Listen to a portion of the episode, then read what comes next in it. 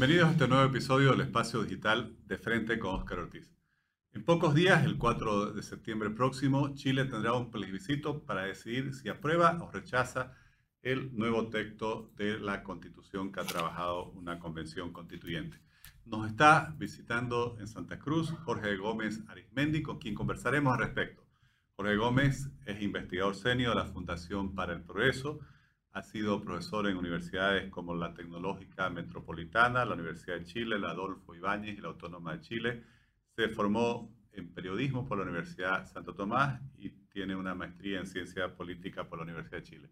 Jorge, muchas gracias por aceptar nuestra invitación. De nada, Oscar, gracias a ti por la invitación. Bueno, estamos a pocos días ya del plebiscito. ¿Cuáles son las perspectivas? Eh, es algo que está siendo seguido con mucha atención por la comunidad internacional. Mira, en primera instancia, lo que hoy día se ve es que la mayoría de las encuestas dan por opción ganadora al rechazo frente a la propuesta constitucional. Esto tiene bastante eh, preocupado probablemente al gobierno, que ha desplegado toda una campaña, eh, en algunos casos abiertamente intervencionista en favor del, del apruebo. Em, la opción de rechazo, que en principio se mostraba como una opción más bien perdedora, ha ido creciendo y ampliando su espectro. Eh, se ha ido sumando mucha gente de la propia centroizquierda que eventualmente votó a prueba en primera instancia para el plebiscito y hoy día están rechazando eh, por diversos factores que eh, tienen relación con el texto constitucional. Y probablemente un tema que es muy importante es que el texto en sí no genera consenso en las clases políticas, en los grupos políticos, y además genera más bien un alto nivel de incertidumbre porque ni siquiera la gente del apruebo manifiesta conformidad con el texto. Es decir, un grupo de académicos a favor del apruebo dice hay que aprobar, pero hay que corregir en distintas instancias el texto. Incluso los propios partidos del oficialismo, es decir, el Frente Amplio y el Partido Comunista, elaboraron un documento indicando que ellos se comprometían a corregir cosas que tenía el texto. ¿Qué es lo que ocurre? Que hoy día estamos ante dos posturas de apruebo y rechazo, pero que todas o ambas llevan el apellido de reforma o corrección. Es decir, el texto en sí por sí solo no genera consenso ni tampoco eh, satisfacción. Entonces, un tema clave es qué es lo que va a ocurrir el día 5 de septiembre en caso de que gane el rechazo o gane el apruebo.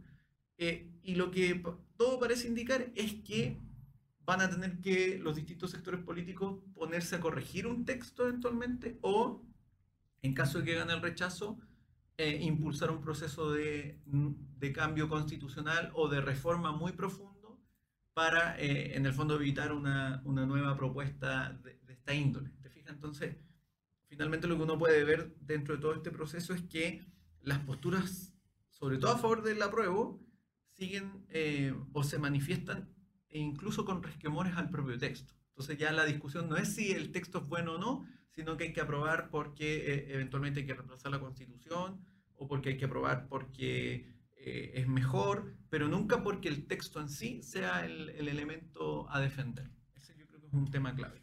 ¿Cuáles entonces son los principales elementos de ese texto que están causando tanta preocupación, incluso entre la gente que dice que lo va a aprobar? Exacto. Y tanto rechazo que parecía increíble que el rechazo pudiera ser mayoritario, por lo menos en las encuestas previas. Mira, hay un factor que a mí me parece que hay que mencionar antes de, de, de abordar esos puntos que tienen que ver con el proceso mismo de desarrollo del texto. Eh, es decir, cómo la propia convención se comportó en el, en el proceso.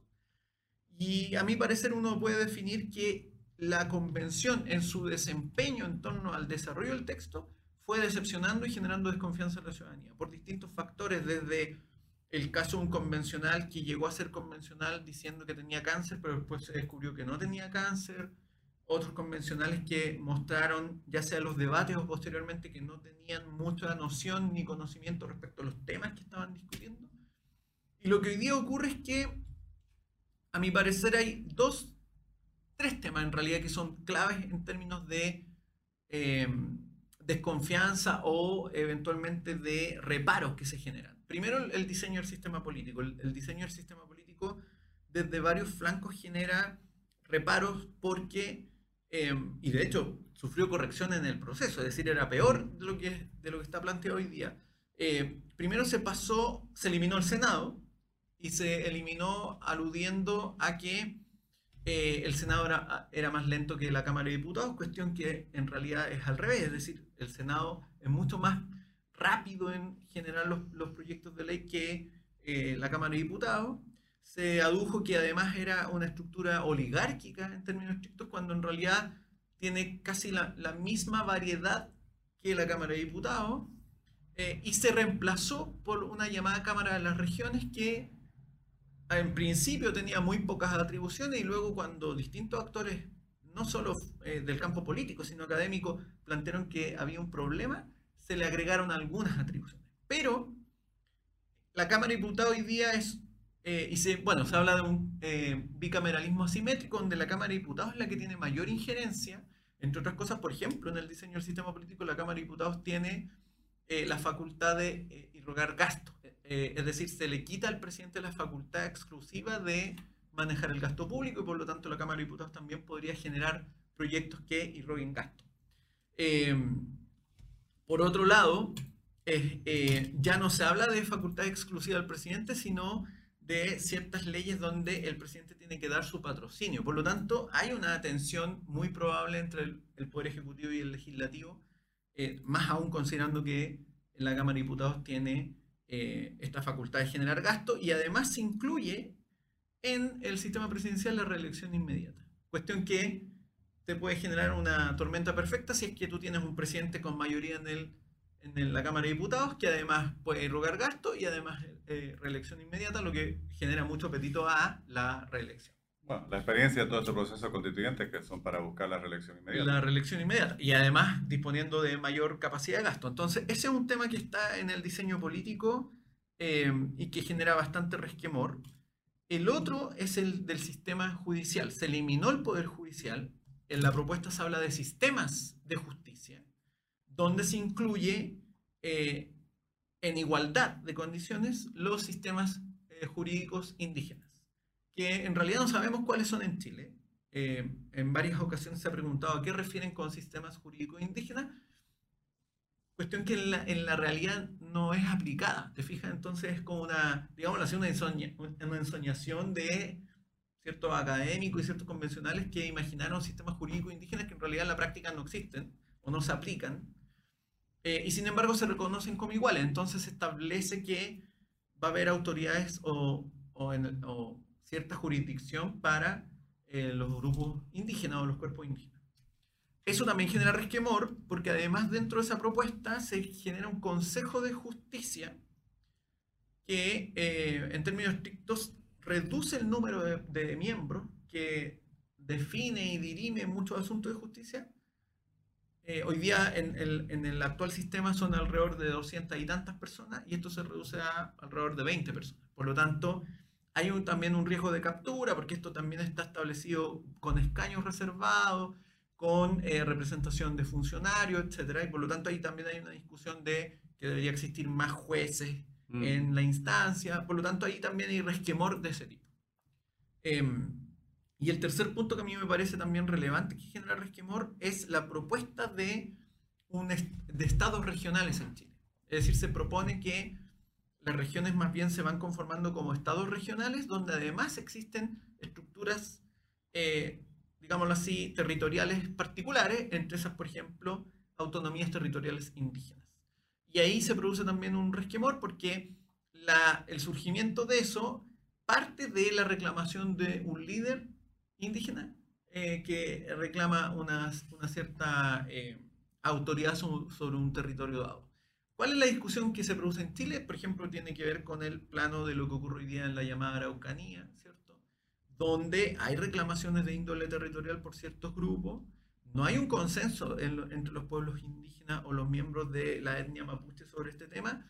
Eh, y por lo tanto, eh, la propuesta se presta a, un a una fuerte presión de parte de caudillos donde además en una norma transitoria se establece que es el presidente de la República el que además tiene que iniciar este proceso como de restitución de tierra, en un plazo que además eh, es de muy corto alcance y por lo tanto los, los, incentivos a la presión son muy altos. Y por lo tanto a mí me parece que esos tres elementos son los más problemáticos que tiene la propuesta constitucional. Y de hecho cuando tú ves, por ejemplo... Eh, ¿Y en el ámbito económico? En el ámbito económico, eh, bueno, una discusión muy fuerte fue el tema del derecho de propiedad. Algunos consideran que efectivamente se debilita, no en la misma propuesta, no en el mismo articulado, porque eh, en el articulado se establece específicamente que el derecho de propiedad se reconoce, pero por ejemplo, hay instancias, por ejemplo, que tienen que ver con la expropiación, donde eventualmente lo que se plantea es que la expropiación se paga el precio justo. Ya no es en el fondo el, daño patrimonial como eh, eventualmente se establece, sino el precio justo. Eh, y ahí, claro, se genera el resquemor de quién define cuál es el precio justo. Es una intervención a la economía. exacto, porque el que, el que expropia, que es el Estado, va a definir cuál es el precio justo, no, no el, el expropiado. Entonces ahí también hay una discusión en eso. Varios plantean que a lo largo de distintos eh, artículos se genera este daño a la propiedad, por ejemplo, cuando se establece en eh, otra, otra, otro ítem que es de sistemas de conocimiento, eh, un planteamiento respecto a la propiedad industrial que también es bastante débil en la protección del derecho de propiedad industrial. Entonces, claro, ahí hay problemas, pero a mí me parece que la, la mm, sala de máquinas en el diseño es lo más problemático. Es decir, porque se generan muchos incentivos a competencia desleal entre los poderes y además están estos incentivos a una mala utilización de, de los recursos públicos en el fondo. Em, entonces, claro, ahí tú tienes esos tres elementos, inclusive la propuesta que hace el oficialismo, debido a, todas estas críticas que se han hecho al texto, el oficialismo elabora un documento donde ellos establecen eh, ciertos compromisos o, o, temas que ellos abordarían. Entre eso incluyen el sistema político, incluyen varios de los aspectos que yo mencioné, incluyen, pero esto es, lo chistoso, digámoslo así, en el sistema de justicia simplemente un cambio de sistemas de justicia a volver a colocar poder judicial, pero sin abordar el problema del Consejo de Justicia. Y además es alguna mención respecto a pensiones, porque la gente eh, está preocupada de que las pensiones o los fondos no sean eh, expropiables. Es decir, los, ciudadanos chilenos no quieren que los fondos de pensiones sean expropiables por parte de la autoridad. Por lo tanto, eh, desde el Frente Amplio y el Partido Comunista están tratando de plantear que eso no va a ser así, que no van a ser expropiables, pero la propuesta constitucional es lo que te indica, ¿cierto?, de que los fondos son manejados estatalmente. Por lo tanto, la probabilidad de que sean expropiados los fondos es muy alta. Eh, en términos de salud también, ¿qué pasa con la provisión mixta de salud, entendiendo ámbito de las ISAPRE y por lo tanto el acceso a la salud eh, privada? ¿Por qué? Porque se establece en la propuesta constitucional que habría un único seguro de salud, es decir, todas las cotizaciones obligatorias ya no podrían ser opcionalmente al sistema estatal o al sistema privado, sino todas al sistema estatal. Por lo tanto, la opción de atenderse eventualmente privadamente va a requerir un mayor, eh, un mayor nivel de ingreso. Entonces eso también genera resquemor en la ciudadanía y en esta propuesta que hace el oficialismo ellos colocan eso como una especie de, de paño frío para calmar eh, un poco el temor. Entonces todo ese contexto es lo que hoy día probablemente incide fuertemente en, en que el rechazo esté más arriba, además de que el gobierno de Gabriel Boric, y no solo Gabriel Boric, también su ministro Giorgio Jackson, ligaron el gobierno a eh, el eventual triunfo de la prueba. Eso te iba a preguntar, porque parece que van paralelamente la caída de, la imagen, por un lado, de la, lo que fue la Convención Constituyente y su producto, que es este texto propuesto de nueva constitución, porque en el referéndum tuvo más de dos tercios, no sé, una, una, votación absolutamente mayoritaria la, eh, primero, eh, la aprobación a que se convoque una convención constituyente y después incluso los partidos que la proponían ganaron más de dos tercios los representantes. Y por otro lado, el presidente Boris hace pocos meses fue electo con 55% y hoy creo que está con alrededor del 30% de aprobación. ¿Qué es lo que explica esta caída, en, este caso lo que estabas hablando del presidente? Eh, ¿Tiene que ver eso también con lo que su, su caída, por así decir, en imagen con el crecimiento de la opción de rechazo? Yo creo que sí. Y, fíjate que va muy relacionado. Si uno piensa, por ejemplo, en el primer plebiscito que se hace, que es el de la consulta, si es que la ciudadanía quiere cambiar o no la constitución, el, deseo de cambiar la constitución alcanza casi un 80%. Es decir, la ciudadanía sí quiere cambiar la constitución, eventualmente evalúa que hay que cambiar la constitución. A medida que el desempeño de la convención y, la propuesta se va evidenciando, la ciudadanía empieza a tomar una posición distinta frente a eso. cuando tú sumas la situación del presidente eh, con una alta expectativa cuando llega al poder, con una alta expectativa, con una promesa de nuevas formas de hacer política, e incluso yo creo, me atrevería a decir con la promesa de que el orden se iba a restablecer, y eso no empieza a ocurrir, la ciudadanía entonces empieza no solo a evaluar mal al gobierno, sino eventualmente eh, liga el mal desempeño del gobierno con un potencial mal desempeño bajo esta nueva eh, propuesta. Yo creo que eso también está incidiendo en la decisión del votante. Es decir, ver que un mal gobierno o un gobierno se desempeña mal y además eventualmente está exigiendo, porque ese es el, punto, está exigiendo que la ciudadanía apruebe un documento que ellos consideran más adecuado, a mi parecer la ciudadanía eso lo lee como un riesgo. Porque si ya está funcionando mal y además te piden un documento que eventualmente eh, ellos dicen que les permitiría gobernar eh, más o de mejor forma, eh, eso genera resquemor en la ciudadanía. El, gobierno ha hecho declaraciones muy abiertas en función de eso. Ha dicho que su programa de gobierno depende de la, de la propuesta constitucional nueva. Por lo tanto, ahí tú vas viendo cómo finalmente en la metáfora Gabriel Boric se ancló, se puso la soga al cuello con la propuesta. Eh, en los últimos días él ha tratado de esto un poco eh, separarlo, ¿cierto? Em, asumiendo también que las encuestas indican que gana el rechazo y por lo tanto él ha empezado a decir que gane cual sea la opción, ellos tienen que seguir gobernando, que si gana el rechazo hay que igual generar un consenso para una nueva constitución y por lo tanto ya muestran que se preparan para un escenario que eh, eventualmente les puede ser adverso. Entonces, claramente acá el nivel de desempeño del gobierno también se traduce en un juicio negativo a la misma propuesta. Eh, o se suma en el fondo al, al juicio negativo de la propuesta.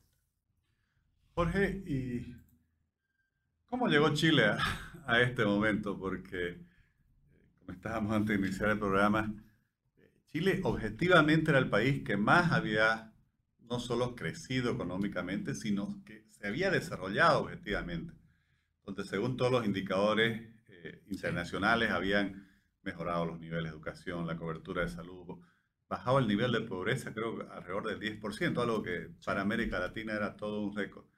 ¿Cómo se explica este malestar, por ejemplo, que provoca ese estallido social donde queman casi 30 estaciones del metro con una violencia que uno no había visto. Ahora uno lee que invaden predios eh, rurales, queman eh, estos establecimientos. Vos sos politólogo, sos parte de una fundación que se dedica justamente eh, en primera línea a dar lo que se dice la batalla de las ideas. ¿Cuál es tu visión al respecto? Yo creo que el, caso de Chile es bien particular, o quizás no tan particular. Yo creo que lo que ocurrió en Chile tiene que ver con algo que ya pensadores clásicos como Montesquieu, Tocqueville y otros planteaban o advertían. Yo creo que en Chile ocurrió un tema que tiene que ver primero con un proceso de oligarquización del sistema político. El sistema político y los partidos políticos en Chile se fueron oligarquizando, fueron de alguna manera ensimismando. Eh, y eso en algún punto en una sucesión de hechos generó una fractura a nivel de la ciudadanía, pero además afectó fuertemente la noción de autoridad en. Eh, yo creo que un, fenómeno que produce una, una, primera gran fractura es el escándalo de financiamiento irregular de la política, donde prácticamente todos los partidos políticos estaban involucrados y donde eventualmente no hay ninguna clase de sanción para ningún responsable, solo algunos como de segunda y tercera línea, pero no los, los actores políticos eso genera una primera distancia con la ciudadanía en términos de, ok, ustedes son los que hacen las leyes, ustedes deberían dar el ejemplo de respetar la ley. Y eso obviamente afecta la noción de autoridad, entendiendo la autoridad no como el que da el palo ni el que ofrece todo, sino aquel que da el ejemplo. Creo que ese es un elemento. Lo otro que ocurre es que este mismo crecimiento genera altas expectativas. El, crecimiento eh, se tradujo en mayor acceso, por ejemplo, a la educación universitaria de, un, número importante de personas. Eh, muchos eran primeras generaciones, pero a, la vez tú tienes una economía que empieza a hacerse más lenta en su desarrollo y por lo tanto el cumplimiento de expectativas que se genera por el acceso a la universidad, mayor nivel eh, de, de, ingreso, ¿cierto? no se condice necesariamente. Y ahí se produce también una especie de desdén con el, digámoslo así, el orden, el orden vigente, que se va acumulando en el tiempo. A mi parecer, luego empieza a producirse otro fenómeno producto de la misma oligarquización de los partidos políticos, es que los partidos políticos ensimismados y oligarquizados no dan espacio para la renovación de sus propios huestes o la renovación de sus propios miembros, ¿cierto? Y esto se evidencia muy claramente en el surgimiento de este llamado Frente Amplio, que, cuyos líderes y cuya élite son abiertamente hijos de líderes y de la élite de la concertación. No, no, no, no, no provienen de otro lugar. Porque en realidad esos partidos centroizquierda fueron los que gobernaron la mayor parte de los últimos 30 años. Exacto, pero si tú miras, por ejemplo, y haces un análisis de, por ejemplo, los ciertos ministros que hoy día están en el gobierno, ellos son hijos de ministros de gobiernos de la concertación, de Michelle Bachelet, eventualmente de gobiernos de Ricardo Lagos, son, han sido educados en colegios de la élite, por lo tanto hay una ruptura también a nivel de las propias élites. En el caso de la derecha, lo que yo creo que ocurre es que la derecha no ha generado nuevos liderazgos que generen eh, no solo una, una perspectiva o que se sitúen en el nuevo contexto y que sean capaces de competir con, estos adversarios, sino que además va generando una especie de, digámoslo así, envejecimiento que hace muy poco competitivo a los partidos de derecha. Em, entonces se va sumando todo este proceso. Yo creo que también hay un proceso de, em, que tiene que ver con un error de lectura en términos de que se asumió que eventualmente la expansión del consumo, de la renta per cápita, generaba un consenso, digámoslo así, político respecto a, las reglas de la democracia chilena. Y yo creo que ese fue un error garrafal que, se ha hecho cada vez más evidente, eh, porque de alguna forma tú ves la paradoja de que la gente eventualmente sí, sí quiere seguir accediendo al consumo, pero también eventualmente, sobre todo estos los más jóvenes, acceden al consumo, se quieren comprar zapatillas caras, eh, autos caros, eventualmente bienes de consumo, pero a la vez eh, son mucho más receptivos o aceptan con mayor facilidad la violencia política como medio de acción. Entonces, ahí tú tienes una, contradicción muy abierta. Em, y yo creo que eso ocurrió porque de alguna manera se asumió que el plano político se sostenía simplemente con buenas cifras macroeconómicas eh, y nada más. Es decir, no se generó un plano en que existiera, un, llamémoslo así, un, un, marco ético que además le diera sustento a las propias instituciones. Entonces, ¿qué es lo que ocurre en ese escenario? Es que tú tienes después gente que eventualmente no conoce o no sabe cómo funciona el sistema de pensiones, que eventualmente no conoce y no sabe cómo funciona el sistema político, que eventualmente no conoce cómo funciona el sistema judicial y por lo tanto eh, son fáciles de eh, convencer de que esos sistemas son fallidos, que son corruptos siendo que solo han conocido lo que realmente funcionaba, que era una democracia institucional, que era una economía desarrollada, eh, con altos niveles de desarrollo. Exactamente, entonces se produce un... Esa es la contradicción, ¿no? exacto, se produce un, tema en que finalmente son muy críticos del sistema que sin embargo les ha permitido eventualmente tener mejores condiciones de vida que cualquier otra generación. Que todas las generaciones anteriores. Entonces, hoy día tú tienes a los más descontentos, son esencialmente los más jóvenes, los más descontentos con el sistema, los que más desdeñan el sistema, que son los que eventualmente han disfrutado de mejor forma el sistema. los beneficiarios del sistema. Exacto. Eh, y yo creo que eso tiene que ver con que el, el, problema de la oligarquización de los partidos políticos es que dejan de ser mediadores con la sociedad civil. Eh, y, el, y el tema es que finalmente, si los partidos políticos dejan de mediar con la sociedad civil, también con eso le quitan fuerza la legitimidad de, las instituciones, pero además pierden fuerza como autoridad. Entonces eso tú lo ves en que hoy día, eventualmente, y probablemente con el gobierno anterior se vio muy, mucho más claramente, la autoridad presidencial perdió toda base. Eh, y en el fondo tú no puedes sostener la autoridad presidencial simplemente con el carisma, tiene que haber un reconocimiento de la autoridad, en este caso presidencial o política, que, que, que, parta del propio ciudadano, de las propias reglas, porque de lo contrario lo que ocurre es que se te produce un, un, fenómeno más bien anómico, donde nadie respeta ninguna norma y por lo tanto consideramos que, bueno, cualquier norma es opresiva, cualquier norma es, restrictiva y yo creo que una sociedad no se puede sostener bajo esa dinámica, ¿te fijas? Em, porque además eso se traduce en que finalmente cada sujeto simplemente asume que tiene que promover sus propios intereses. Y como yo tengo, tengo que promover mis propios intereses, eh, la forma en que lo haga da lo mismo, lo que importa es promover el interés. Entonces ahí tú ves gente que eventualmente asume que, bueno, yo necesito una vivienda, me voy a tomar un terreno. Ok, yo necesito eh, mejorar mi escuela, voy a eh, quemar mi escuela o voy a tomar mi escuela. Eh, yo necesito llegar más rápido a un lugar, bueno, voy a bypasearme las reglas del tránsito y voy a avanzar. Entonces, es una problemática que, que, yo creo que está muy instalada en Chile que todavía no se resuelve. Yo creo que la nueva constitución no la va a resolver porque tiene que ver con un tema de crisis de autoridad. Eh, yo creo que hoy día en Chile hay una crisis de liderazgo grave, profunda, eh, y además hay una crisis como en términos normativos. Es decir, el, se rompió un consenso en cuáles son las normas legítimas que en una sociedad democrática todos debemos no, Y eso socava a las instituciones. Y, y, y, yo, claro, y yo te hago la analogía con el fútbol, porque yo creo que siempre se entiende con la analogía del fútbol. Cuando, si nosotros eh, organizáramos un partido de fútbol, sabemos que hay ciertas reglas que son las que permiten que juguemos un partido de fútbol y no que terminemos en la gresca.